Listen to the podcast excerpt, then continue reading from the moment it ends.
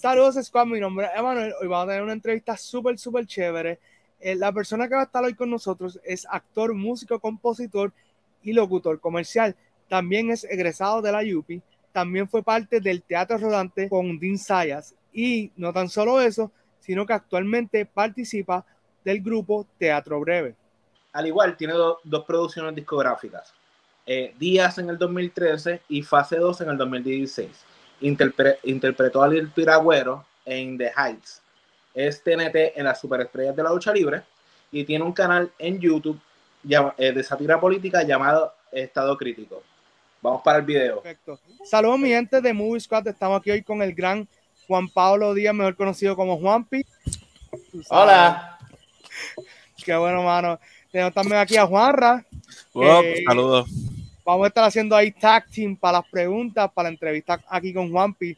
So, de verdad, qué bueno tenerte, Juanpi. Eh, tenemos mucho que hablar. Así que nada, vamos a estar poco a poco ahí dándote preguntas. Para comenzar, aquellos que no sepan, Juanpi estuvo en Inda Heights, Puerto Rico, que eso estuvo brutal. Tuve la oportunidad de ir. Eh, él hizo el piragüero, no el paragüero, Juanra, por favor, el piragüero.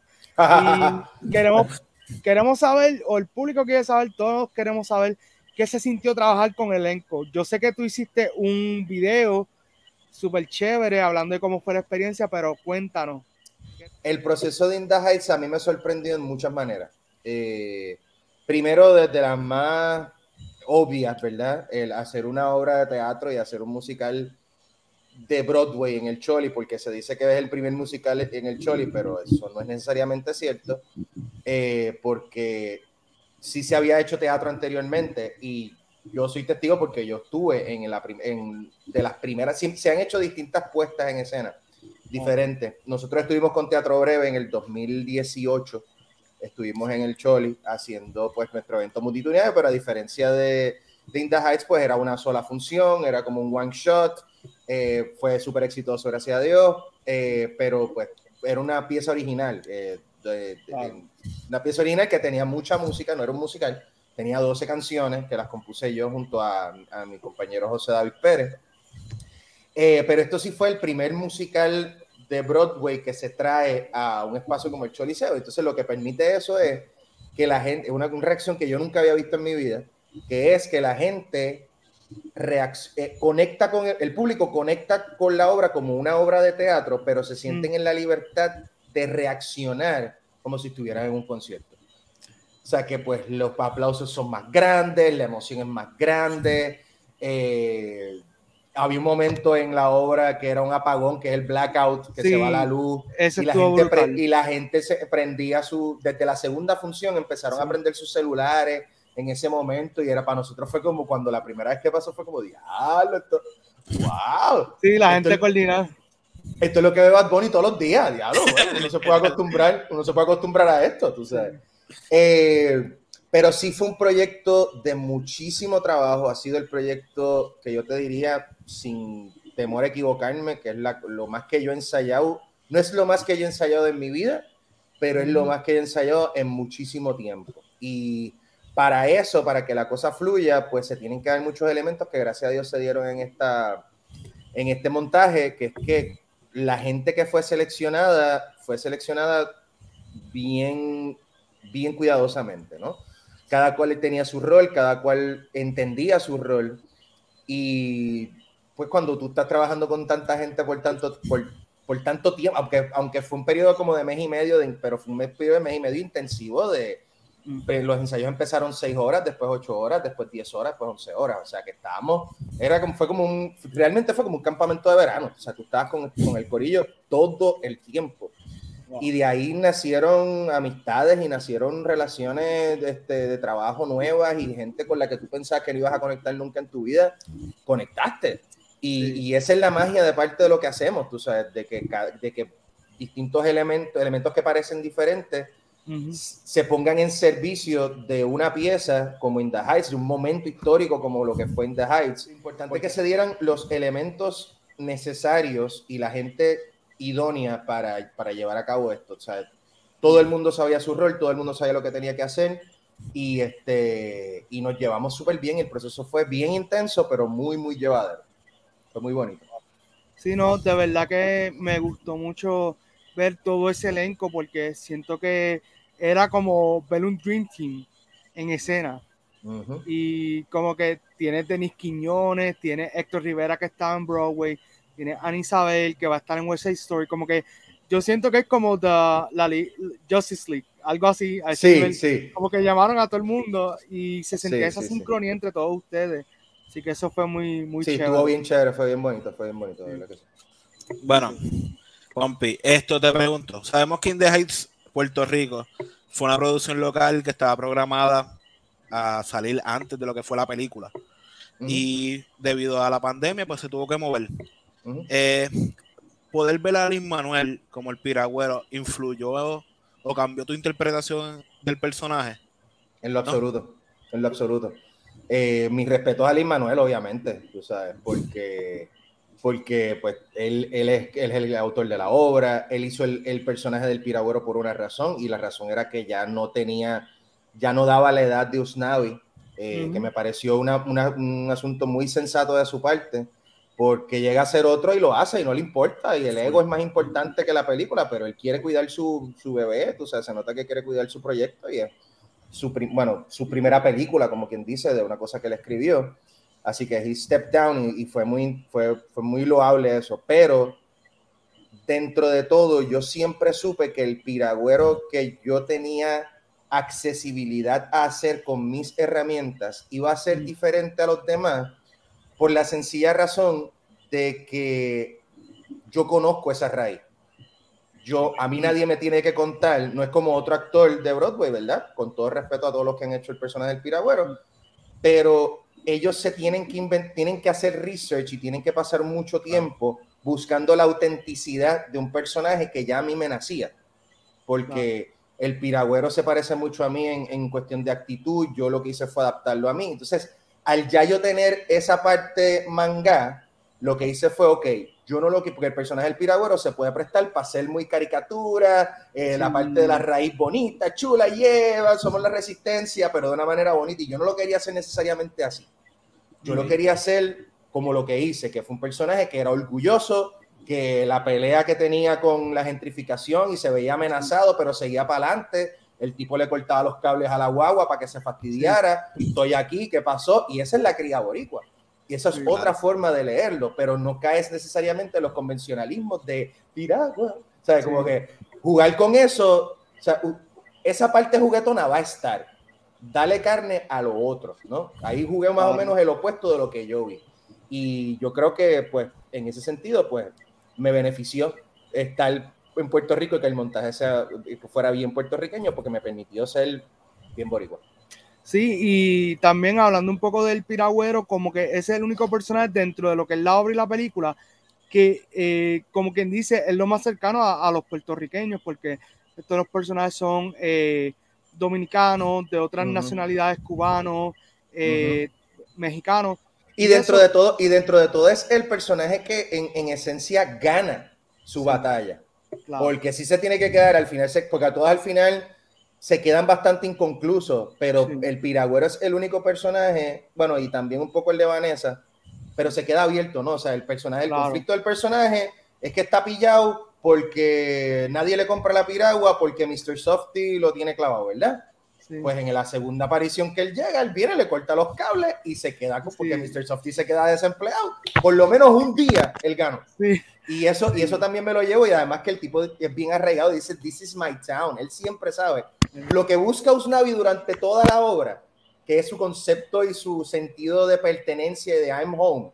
Si te fijas, el personaje del piragüero lo tiene desde el saque, él sabe que ese es su tú sabes.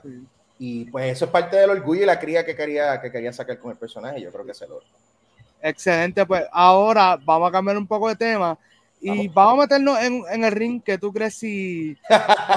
¿Estás seguro que te quieres meter en el ring conmigo? Bueno, esa pregunta está un poquito problemática, es verdad. Pero nada, eh, como tal, pues. Oye, dos contra uno, no, no aseguro que salgan bien. Sí, sí. Yo, yo no aseguro que ustedes salgan bien. Ey, ey, el cogió entrenamiento, nosotros no. Exacto. Exacto, eso nada. Eh, pues para aquellos que no sepan, tú estás interpretando a, en la superestrella de la lucha A TNT. ¿Cómo esa película llega a ti? O sea, ¿cómo, cómo es que le dicen, mira, Juanpi, eh, te queremos en esta producción? Pues mira, si supieras por una recomendación de una compañera actriz a la que le estoy eternamente agradecido por pensar en mí para la oportunidad, yo lo hice público en ese momento, pero aprovecho ahora también, una actriz eh, maravillosa y compañera de, de escena y de escuela, básicamente, porque estudiamos juntos en la UPI, Mariana Aquiles, que también está en la producción, Ah, cuando empiezan a tirar nombres, porque esto es una producción que se lleva haciendo, se lleva intentando desde hace varios años. Sí. sí. Inclusive cuando yo la vi, eh, cuando vi el trailer que sacó Transform en el 2017, fue como, coño, fue como contra, me gustaría, tú sabes, como que on the back of my mind fue Sí. como, no me mordí, pero fue como, Sí. mm, Y si pudiera estar ahí. Exacto. Y entonces, en el 2020 yo empecé un proceso de pérdida de peso y empecé a cambiar unas, unos, hice unos ajustes en mi vida y, y ya me estaba pareciendo un poquito más en esa época a lo que podía eventualmente convertirse en, en, en, pues, en TNT. Sí. Y entonces, eh, no, me, no sé bien el proceso, pero ah, yo tuve que castear, igual que todo el Sí. mundo. Eh, y pues ella me recomendó a mí, me dijo, pero Juanpi, pero Juanpi está gordo". No, pero él está rebajando ahora, dale un break. ¿dónde estás?". Sí. Y Transfor se reunió conmigo, se empezó a comunicar conmigo en noviembre. Yo estaba terminando de hacer eh, lo que fue Papelón 2020 para Telemundo Online. Y en enero o en diciembre de 2020 nos reunimos. Yo pensaba que me iba a ofrecer otro personaje. Ujú. Cuando me dice que me va a ofrecer TNT, fue como el, el, el niño interior que vive en mí, estaba que no podía bregarla. I had to Wow. keep my cool, tú sabes, porque Sí. yo jugaba en algún sitio, ok, les voy a hacer esta historia. Eh, cuando vino el huracán Hugo, yo tenía 5 o 6 años. Cuando vino el huracán Hugo, eh, el tío de mami, el hermano de mi abuela, era meteorólogo aficionado. Yo soy meteorólogo aficionado por culpa de él, porque él, yo lo vi que él, él apuntaba en un mapa, no existía el internet para esta época, no estábamos ni remotamente cerca, y él apuntaba las coordenadas para ver por dónde iba el huracán y sabía de las presiones atmosféricas y toda la cosa. Entonces por ahí yo me empiezo a interesar por eso, pero a lo que viene con lo de, con lo de la lucha libre es porque él nos, cuando una vez pasó el huracán, él no, yo recuerdo que él nos hizo filmar a todos, yo estaba aprendiendo a escribir, nos hizo filmar a todos, eh, un, escríbale un mensaje para Hugo, eh, como de recuerdo. Y pues Mm. un montón de gente escribió sandeces y yo recuerdo haber escrito Hugo, así como que, hola Hugo, qué sé yo ni qué, Juan Pablo, el Karateka Ninja TNT. O sea, yo Uy. era TNT, ¿entiendes? Qué duro. Cuando chiquito, pues. yo era TNT.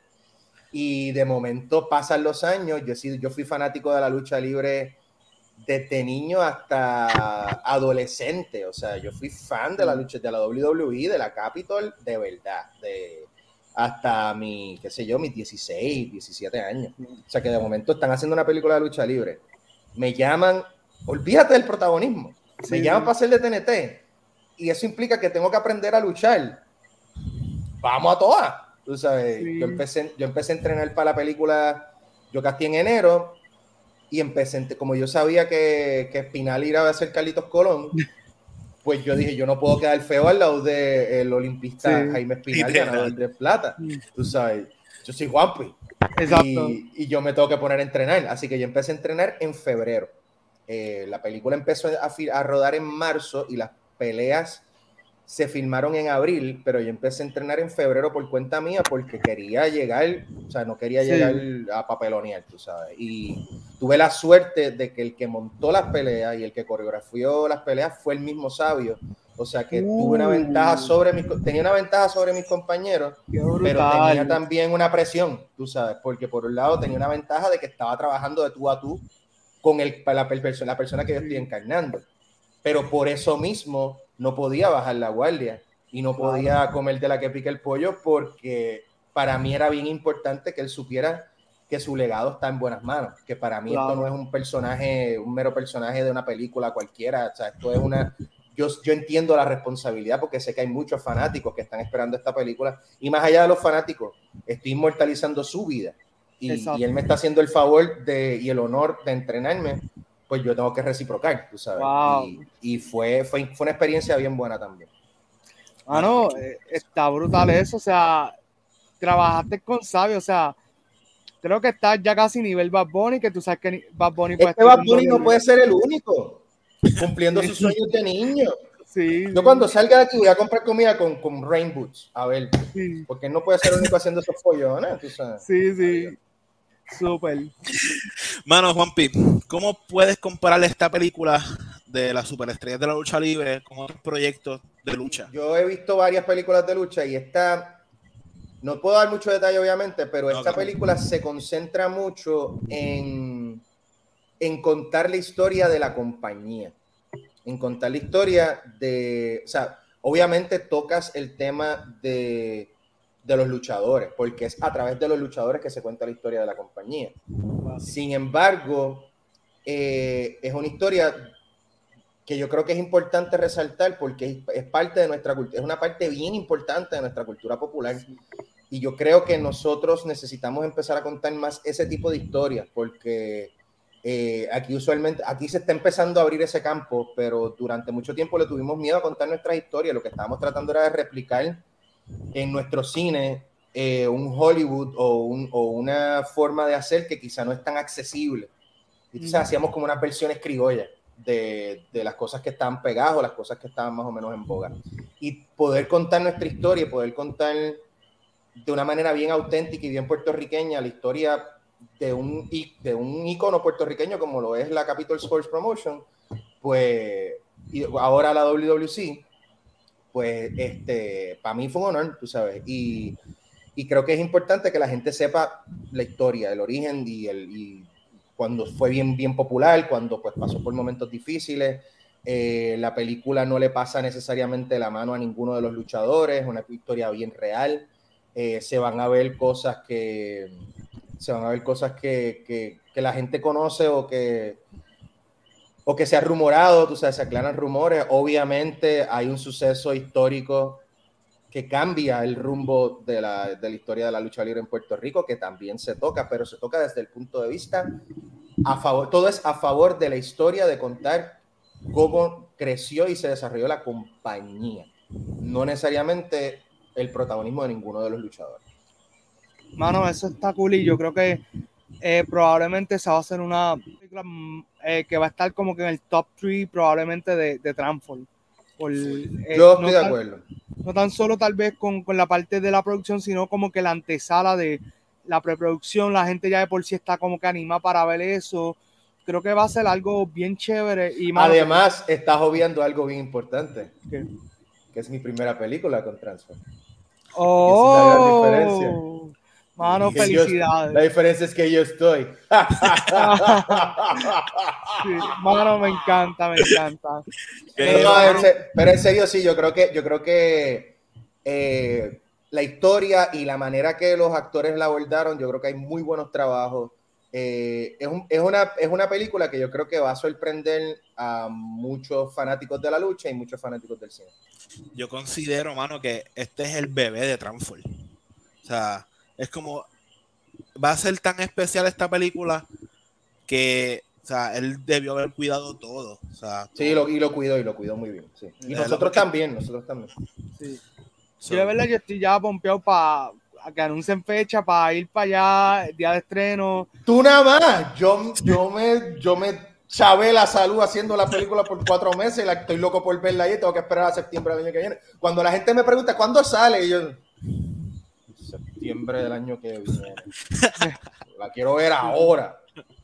Ya, entre, mano. No te entiendo, eh, pero ahora sí, como tú eres una persona así tan polifacética, cuéntanos, de, de estado crítico, mano. Pues mira, Estado Crítico nace en el verano del 2019. Eh, es una de mis. un- yo tengo mi, mi bucket list de cosas que quiero hacer profesional. Igual que tengo mi bucket list personal, pues tengo mi bucket list profesional. Y durante un tiempo yo pues había incursionado en la sátira política, obviamente a través de Teatro Breve. Eh, pero en Teatro Breve yo tenía una sección con compañero Roy Sánchez Bagamonde, eh, donde íbamos a la calle a hacer como unos mockumentaries eh, sobre la cuestión, la situación actual que se llamaban Cultura Charra. Entonces, ese fue mi primer acercamiento hacia el cine documental que a mí me, me llama muchísimo la atención. Eh, y, pero entonces se cruzó en el camino, se cruzó pues en el mismo Teatro Breve, se cruzó la inquietud también de hacer música, que hice salsa un tiempo. Y entonces ya para el verano del 2019, yo estaba, después de María, pues cogimos el cantazo que cogimos todos, la vida se redefinió, eh, las prioridades cambian, eh, las, de las, este, las inquietudes cambian también. Y en ese caso, pues yo estaba buscando un nuevo rumbo que todavía lo estoy buscando musicalmente hablando, porque no, no, no quiero dejar de hacer música tampoco. Pero ya con la salsa, pues me estaba empezando a buscar una alternativa. Eh, que eso ya es otra, esa es otra conversación del por qué, ¿no? Esto, pero entonces, en el verano del 19 empieza a surgir toda esta cuestión del movimiento de Ricky Renuncia y yo digo, a mí me gustaría formar parte, sin embargo, pues no tengo la disponibilidad para estar necesariamente en los portones todo el tiempo, en las manifestaciones piqueteando, por más que quisiera, no puedo. Esto, pero quiero participar. Entonces, pues la, eh, el Internet, pues permitía una proliferación artística, que todo el mundo hiciera lo suyo. Entonces yo empecé a hacer que si memes, que si eh, arte, recuerdo que hice una, un mashup de, en ese momento estaba bien pegado Game of Thrones, este, hice como este, unos artes en Photoshop de paralelizando los personajes de Ricky Renuncia con los de Game of Thrones, que gustó mucho. Y entonces hubo un día que alguien liquió al internet, lo, subió el video de la, verdad, de la boda de Ricky con Beatriz, de Ricky Rosselló con Beatriz, que era como este absurdo en esta casa en el sur de los Estados Unidos sin invitados, y era como este algarete. Y yo pensando, mano, alguien debería hacer como Silverio, los videos esos que tú doblabas las voces. Y yo mismo me contesté, loco, tú, tú tienes un estudio en tu casa. Yo soy una, mi, mi, profesión realmente es la locución comercial. Yo soy locutor para varias marcas. Tengo un estudio en mi casa y es como que hazlo tú, zumbate. y lo zumbé a ver qué pasaba y ahí la gente le gustó un montón, eh, la gente lo compartió. El terreno estaba bien fértil, yo no estaba haciendo mucho en ese momento porque estábamos off-season de teatro breve y empecé a hacer, empecé a hacer un montón de, de videos y a la gente le encantó. Y entonces ahí pues reclutó a mi hermano y pana y ahora socio Orlando Vélez, que siempre habíamos querido hacer un proyecto juntos. Él es de publicidad, escribe también, le gusta la política. Y en, eso fue en julio y en septiembre empezamos a cambiar el formato y decir cómo la gente, vamos a ver cómo la, la gente está respondiendo bien a los videos doblados. Vamos a ver cómo la gente reacciona a mí en cámara haciendo noticias y la gente empezó a gustarle también y empecé a buscar, empecé a encontrar un nicho y un espacio que estaba no abandonado, pero que no, no había, yo creo que tocado el siglo XXI, porque pues la referencia obviamente cuando piensa en sátira política piensa en los rayos gamma.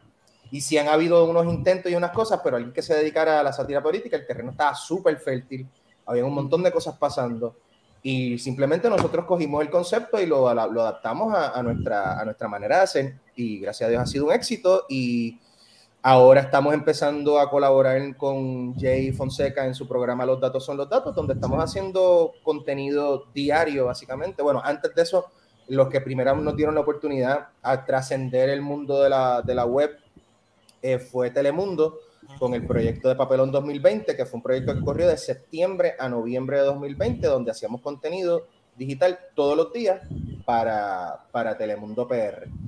Eh, y así poco a poco fuimos puliendo destrezas y, y, desarrollándonos y ahora estamos haciendo lo que estamos haciendo.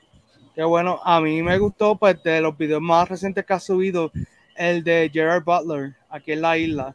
Sí. Eh, que básicamente está hablando de lo de 300 y eh, en ese video tú hiciste todas las voces, es para estar claro, ¿verdad? En todos los videos, excepto en algunos eh, que hay voces femeninas, que en su momento me ayudó Larisa Dones, pero todo el resto de las voces siempre las hago yo. Ah, no, es que para Jared Butler no sé si usaste filtro, pero no parecía tu voz, nada. Nada, nada, nada. Mano, ¡Acting! Te iba a preguntar, Juanpi, ¿cómo fue crecer en, de, alrededor de tantas celebridades? O sea, eres un niño... ah, o sea, Es ¿cómo- que, sí, entiendo la pregunta, pero me da risa esa cuestión de celebridad porque yo en casa esos eran los panas de, de mis viejos. Este, no era necesariamente, yo no los veía con, con esa cuestión de la celebridad. Por ejemplo, un, un personaje que la gente lo ve así como wow, pero para mí siempre ha sido un personaje constante en mi vida, a pesar de que ahora estamos reco- eh, reconectando de otra forma, es Ednita Nazario. Ednita Nazario fue, es amiga de papi desde que ellos son adolescentes. Y Ednita es como una figura que siempre ha estado, tú sabes, y, y es como casi, una, como un, casi una tía, ¿sí? no necesariamente, yo por lo menos no reacciono a la, a la celebridad, sí, o sea, yo, pa, modestia aparte, el, la cuestión del starstruck y la cuestión del faranduleo y la cosa, a mí no me importa, honestamente, a mí lo que me gusta es compartir con gente, este, rodearme con gente que, que sea talentosa, que sea divertida, eh, y pues he tenido el privilegio de, rodearme con gente que se parece a lo que uno quiere hacer desde muy joven y fue bien divertido, tú sabes, estar detrás en la escena siempre fue una cosa que a mí me gustó muchísimo, eh, me gustó mucho también, me gustaba, en algunas ocasiones me gustaba más ver cómo se realizaba que el resultado final. Hay veces que es más, más divertido estar en la traje escena que en escena. Hay veces que estar, que estar en escena es más divertido, como por ejemplo en In the Heights, eso es insuperable. Eh, pero ajá, o sea, eh, para mí eso era una... suena clichoso, pero era, era normal. Tú sabes, yo le hice un cuento a los panas de In the Heights, para que tengan una idea más o menos de mi crianza. Centro de Bellas Artes tiene dos entradas. Una entrada para el público general, por al frente, que es por la Ponce de León, que tiene toda la fachada y tiene las musas y qué sé yo, y tiene la parte trasera. Yo hasta mis, qué sé yo, entrada a mi adolescencia, yo pensaba que la entrada de Bellas Artes era por la parte de atrás. Y de momento fue como, ah, eso es, plazoleta, ah, eh, ah, ok, esa es la entrada, ok. Así que así, o sea, era, era mi normalidad porque para otra gente era una anomalía o era una cuestión de, ay, estás jangueando y faranduleando. Era como, pues, ese, es mi Marte, ¿entiendes? Y volviendo un poquito a Inda Heights, me gustó mucho tu participación porque yo fui el segundo fin de semana y yo siento que tú cuando viste lo que podías hacer con el personaje, tú dijiste, yo me voy a robar el show. Y me acuerdo que en una de las canciones eh, era ya ser, creo que fue ya cuando regresa en escena, que tiene los cables, que cuando vas a salir de escena, tú tiraste ahí unos pasos que yo digo que son como old school, porque estabas haciendo así, estabas bailando como estilo Charlie Chaplin, como que, digo, este tipo de verdad se disfrutó lo que le tocó. O sea, tú, dijiste, yo voy a hacer todo lo que yo pueda en este rol y que se chave, you know. So, más, que, más, que, más, que, más que decir la pretensión de votarme y decir, ay, yo me la voy a comer y yo soy el mejor. O sea, eso es para mí. Sí, claro. Sí pero yo estoy en, un, en una parte de mi vida, en una etapa de mi vida donde estoy, o sea, a mí me, a mí me diagnosticaron en 2020 con desorden de ansiedad. Y una de las formas que he estado trabajando, la parte pues, de la psicoterapia y los medicamentos y toda la cosa, es el desprendimiento, la técnica del desprendimiento, que es considerar que, esto es otra conversación también, pero realmente que cuando uno es ansioso, uno le da demasiada importancia a muchas cosas. Y por eso es que uno tiene el desorden, porque no sabes cómo manejarlo y cómo... Hay gente que sabe canalizarlo. A mí se me hace difícil. Pero el desprendimiento de decir que realmente no es, nada es tan importante. O sea, de decir, si la embarro en esta función, no importa. Si me supervoto en esta función, tampoco importa. Lo que importa es mm. el momento y qué tú hagas con él el momento, el privilegio de tu saborearte que estás en un choliseo frente a un montón de gente, en este super escenario, con esta super banda. Y, soltar esa cuestión de si me pasa, porque eso también es la interferencia del ego, ¿no? De decir, ¿qué tal si no soy tan bueno como yo pienso que soy? Es mejor pensar, whatever, si soy bueno o no. Yo me lo voy a gozar y me lo voy a disfrutar. Y uno suelta tanto, porque yo estaba al otro lado de, de la ansiedad. Y uno se, no sé, yo llegué a un punto que no me estaba disfrutando los procesos por eso, y era una cuestión particular mía, era porque uno se pone tantos peros y tantas cosas, ya ves que es una cuestión clínica, que es una cuestión que va más allá de tu control, pero ajá, como quiera existe, entonces ese desprendimiento, esa cuestión de saborearse el momento y decir, yo me lo voy a gozar y nunca parar de jugar nunca parar de inventar con el personaje. Por más mangado que tú pienses que lo tengas, siempre le puedes encontrar algo. Voy a hacer otro ejemplo. Eh, que eso, eso fue bien bonito porque eso me di cuenta en, el, en, una de las funciones.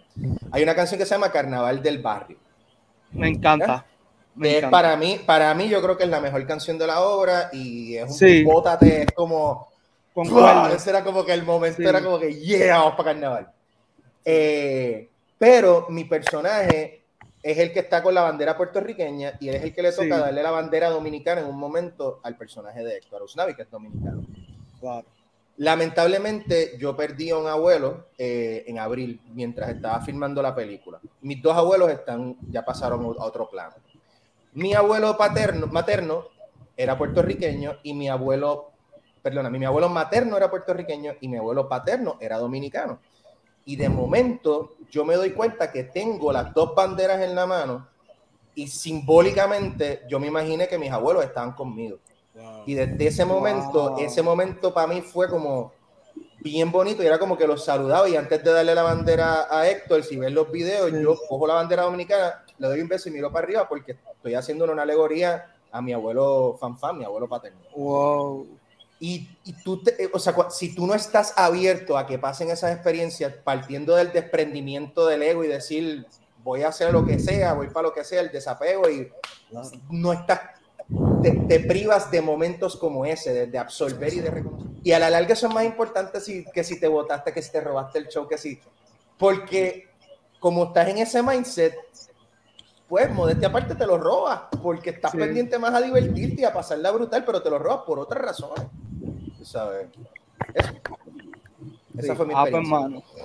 Eh, entonces, ok, hemos hablado de todo un poco, no hemos hablado casi de tu carrera musical, pero eh, para aquellos que no saben, pues eh, Juan Pablo Díaz, Juanpi, tiene dos producciones musicales, está Díaz del 2013, está también Fase 2 2016, escúchenlo, está brutal, tiene un ritmo ahí bien ponchado latino en tu voz y en lo que haces, hermano,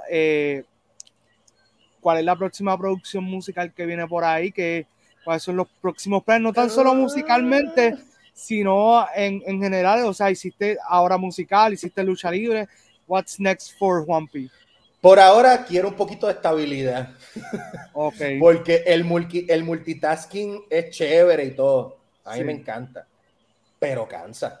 Y yo estoy recuperándome, o sea, porque, y es un privilegio y es un honor, y reconozco el privilegio que no debe, que no debe ser un privilegio, pero lamentablemente lo es en este país de tú dedicarte de lleno al arte. Y Mm, mis respetos a los que se dedican a solamente una ramificación del arte, porque yo sé que es bien difícil. Yo para sobrevivir, eso es lo que considero que eh, llevo haciendo durante toda mi carrera, siempre haciendo más de una cosa, de una faceta diferente, aprendiendo cosas nuevas. Pero lo de la oportunidad que me está dando Jay Fonseca en los datos son los datos, me permite enfocarme en esa cuestión que es lo que quiero hacer ahora. Quiero quizás coger un brequecito de los escenarios y de hacer cosas en vivo para, para dedicarme a hacer este, cosas más, ir, entrándole a, a, una faceta que a mí me gusta mucho, que es la cuestión de creación, de escribir y de, y de dirección. Que eso es lo que me permite, esa faceta me lo permite eh, Jay, ese formato de, que estamos haciendo de estado crítico. Así que me quiero concentrar en eso nada más por ahora. Eh, si aparecen oportunidades, pues obviamente uno las evalúa, pero este, ya que o sea, hice, hice una peli, hice In the Heights, estoy haciendo televisión, como que quiero dedicarme a hacer televisión nada más. Entonces, en la música estoy en una búsqueda musical bien gufiada, que lo que pienso por ahora, a ver si mi meta es tirar un sencillo antes de que se acabe el año, por aquello de, de tirarlo, o sea, ninguna pretensión claro. de, de, nada de, de, otra nominación o de filmar y de que el tour y nada, o sea, yo lo que quiero es, estoy trabajando para mí, estoy trabajando claro. música para mí, estoy haciendo música que a mí me satisfaga, porque yo sé que esa es otra cosa que aprendí, tú sabes, uno trabaja para el otro constantemente y se, uno se le olvida a uno y pues uno tiene que estar consciente también de que pues uno también está trabajando para, para satisfacerse. Y estoy en esa búsqueda, no voy a dar muchos detalles, pero sí es un asunto que se va a alejar bastante de lo que había hecho anteriormente, eh, porque es una búsqueda un poquito más, mmm, más orientada hacia música un poquito más funk, soulish, por ahí la cosa. Okay. Que sí la salsa, pues coqueteo con eso en algún momento, y pues obviamente yo le voy a meter lo, los ritmos afrolatinos eventualmente, sí. pero sí quiero que sea una música que tenga mi propia identidad y yo no adaptar mi identidad a la música, que fue lo que hice con la salsa. Yo soy fanático de la salsa, sin embargo, pues yo traté de, de, de, moldear mi personalidad hacia un arquetipo que era el arquetipo del cantautor que cantaba cosas sociales, que fue lo que estableció Rubén Blades, que es lo que hizo tanta otra gente. Ante eso, pues me di cuenta que realmente quería hacer un género que quizá no está establecido, que a lo mejor no hace falta definirlo simplemente con la música y eso pues me, me da una libertad mucho más grande que lo que estaba haciendo con la salsa, así que ya veremos qué pasa con eso. Lo que queda es decirte, mano, felicidades por todo lo que estás haciendo. Gracias. Eh, eres de verdad, eres de esos, eres de esos hidden gems en la arte ahora mismo y más aquí en Puerto Rico porque cuando yo estaba haciendo research de quién es Juan Pablo Díaz, yo dije, mano, este tipo lo ha hecho, tú sabes, como que ha hecho un montón de cosas, sigue haciendo y quiero que siga haciendo más cosas. Lo que estamos tratando de, es precisamente de eso, de hacer la transición de Hidden Gem a por lo menos un Gem Doll, tú sabes. Sí. Por lo menos. Sí, sí. Mano, qué bueno. Así que nada, de verdad, mil bendiciones. Gracias. Queremos verte nuevamente en Movie Squad. Yo también como fanático de lucha libre quiero ver esa película. Cuando salga, venimos aquí a la entrevista con mucho gusto. Hacemos el compromiso desde ahora que cuando salga la película, digo, si, si me, lo, me lo permite mi agenda y mi agente, y, que, si no me llama, y si, si me llama Spielberg, se jodieron. Dale, sí, mano. Eh, Juanpi, lo que quedan es decir tus redes. Eh. Estoy bajo Juanpi PR en Instagram, Twitter y TikTok, aunque lo que usan más para ver que para hacer, todavía lo estoy metiendo poco a poco. Eh, y pues seguirlas todas las redes de Estado Crítico en YouTube, en Facebook y en Instagram también, Twitter también, Estado Crítico. Súper, así que eh, nada, esto ha sido todo por ahora, mi gente. Eh, Juanpi, ¿qué tal si tú nos das las despedidas de, de, la entrevista? Bueno, para mí fue un placer y un gustazo estar aquí hoy en Movie Squad. Nos veremos la próxima semana. Yo no, porque yo no tengo que estar aquí, pero Mr. E y Juanra van a estar aquí con otro gran invitado que espero, solamente espero que pueda contestar las preguntas tan fluidas como yo. Nos vemos, buenas noches y que la pasen bien.